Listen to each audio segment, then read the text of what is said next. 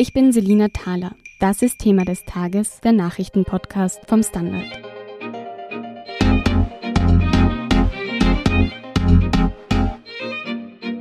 Zwei Monate hat es gedauert.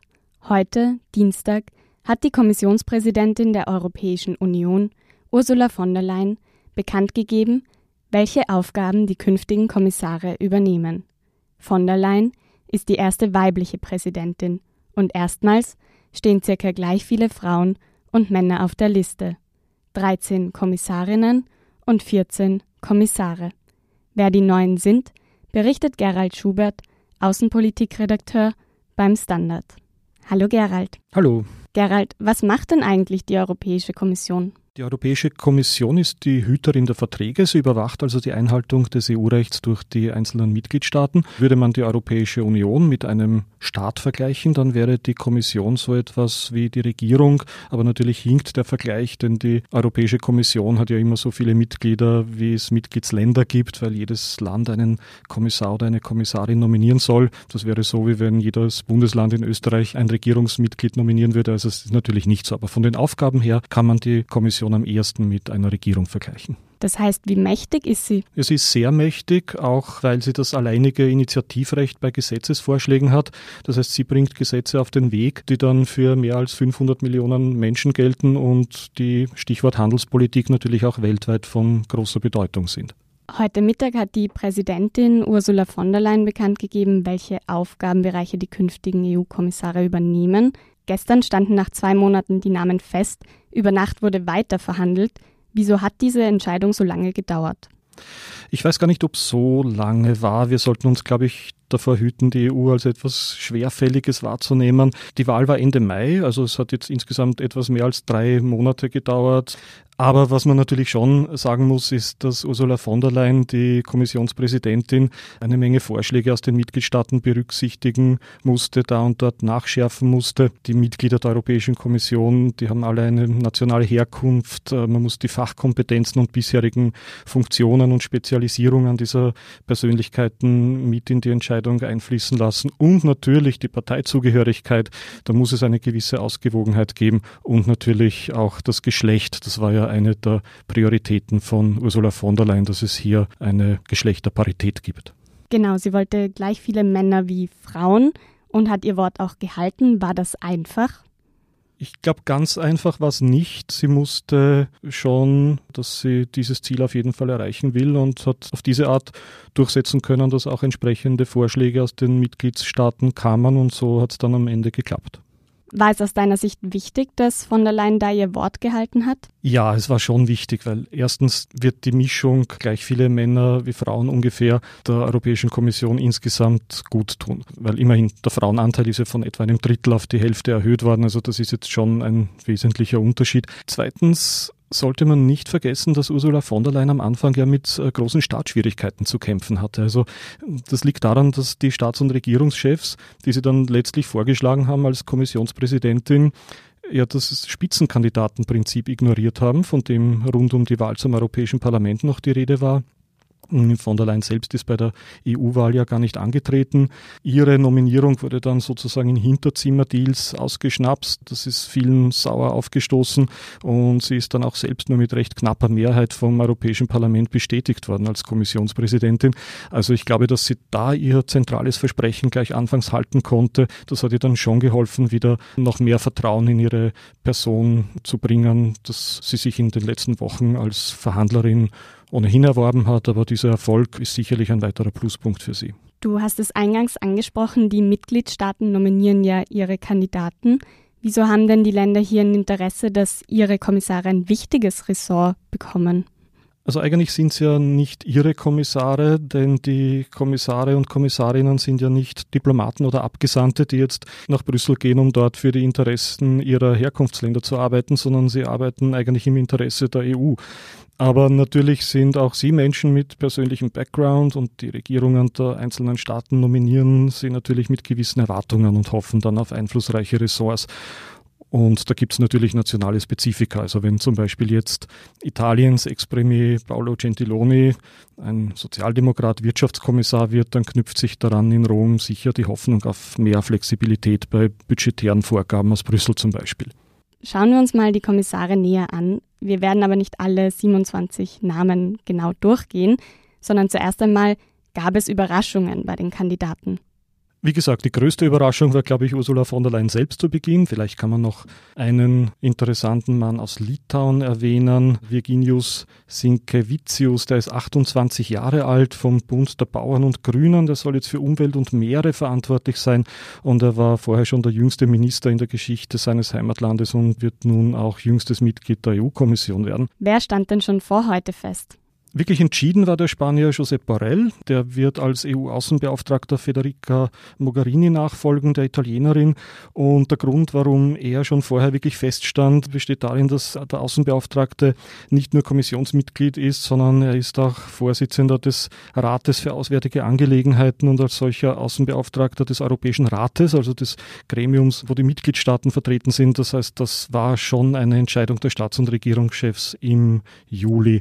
Und dann gab es andere, zum Beispiel der Niederländer Franz Timmermans oder die Dänin äh, Margrethe Vestager, die standen schon als Vizepräsidenten fest, aber die Ressortzuteilung war halt auch noch nicht offiziell bis zum heutigen Tag. Und welche haben denn künftig viel zu tun? Von wem werden wir hören?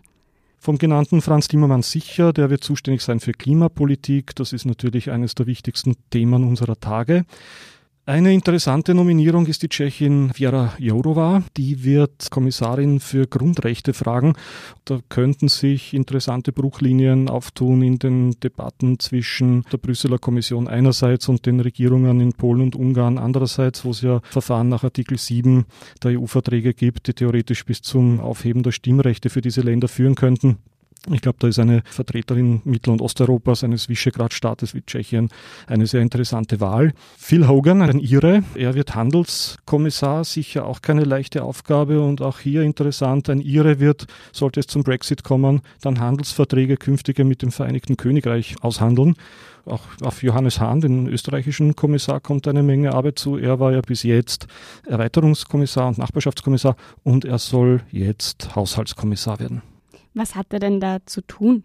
Es kommt ihm eigentlich gleich zu Beginn eine Schlüsselrolle zu. Gleich im Jahr 2020 wird eine Menge Arbeit auf ihn warten, denn es muss der mehrjährige Finanzrahmen ausgehandelt werden. Der wird in der Europäischen Union immer auf sieben Jahre beschlossen.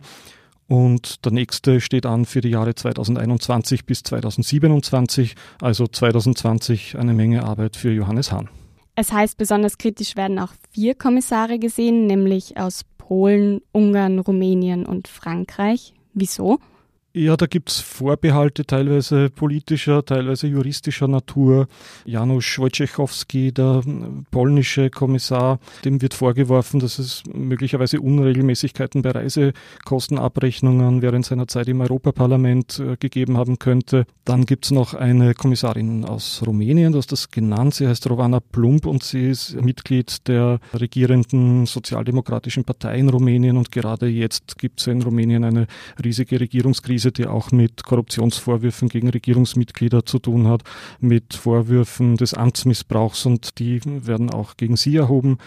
In Ungarn gibt es einen Kommissar, der künftig für Nachbarschaft und Erweiterung zuständig sein soll, Laszlo Droschani. Ihm wird vorgeworfen, eher in politischer Hinsicht, dass er bei einer geplanten Justizreform in Ungarn ein gewichtiges Wort mitgeredet hat, die sehr umstritten war und auch inzwischen gestoppt wurde wegen Verfassungswidrigkeit. Und du hast noch die Französin Sylvie Goulart genannt. Sie wurde von Präsident Emmanuel Macron 2017 zur Verteidigungsministerin gemacht und ist dann aber nach sehr kurzer Zeit wegen Vorwürfen der Scheinbeschäftigung gegen ihre Partei Mouvement Demokrat zurückgetreten. Da wird jetzt noch ermittelt. Also auch das ist ein Vorwurf, der eine nicht besonders gute Ausgangsposition für die Französin schafft. Die Kandidaten und die Ressortzuteilungen stehen jetzt fest. Wie geht es jetzt weiter? Also Ende September, Anfang Oktober, sehr bald schon, gibt es im Europäischen Parlament Hearings in den zuständigen Ausschüssen des EU-Parlaments. Da müssen die Kandidatinnen und Kandidaten Rede und Antwort stehen. Dann In der vorletzten Oktoberwoche soll dann das Plenum über die gesamte Kommission abstimmen. Und haben die schon mal Anwärter abgelehnt? Doch, das passiert immer wieder. Es werden so erfahrungsgemäß zwei bis drei Kandidaten fallen durch, schon in den Hearings. Dann muss die Kommissionspräsidentin neue Kandidaten oder Kandidatinnen ernennen, sodass dann am Ende wieder über die ganze Kommission im Plenum abgestimmt werden kann. Und wann beginnt dann tatsächlich die neue Kommission ihre Arbeit? Also wenn es nach Plan geht, eben am 1. November, dann sollte auch die Kommission, die jetzt noch weiter amtierende Kommission Juncker zurücktreten. Und dann geht es gleich am 1. November voll los, weil möglicherweise tritt am 31. Oktober das Vereinigte Königreich aus der Europäischen Union aus. Dann gibt es einen sehr rasanten Start für die neue Kommission und wenn Großbritannien nicht austritt, dann gibt es auch einen rasanten Start, weil dann muss wahrscheinlich auf Hochtouren weiter verhandelt werden. Also die neuen Kommissarinnen und Kommissare werden sicher eine recht spannende Zeit erleben, gleich von Beginn weg. Vielen Dank, Gerald Schubert, für diese Einschätzung. Bitte schön gerne. Wir sind gleich zurück.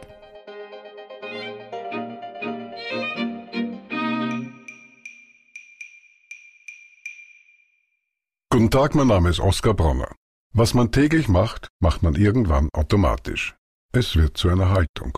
Sie können zum Beispiel üben, zu stehen. Zu Ihrer Meinung, zu sich selbst, für eine Sache.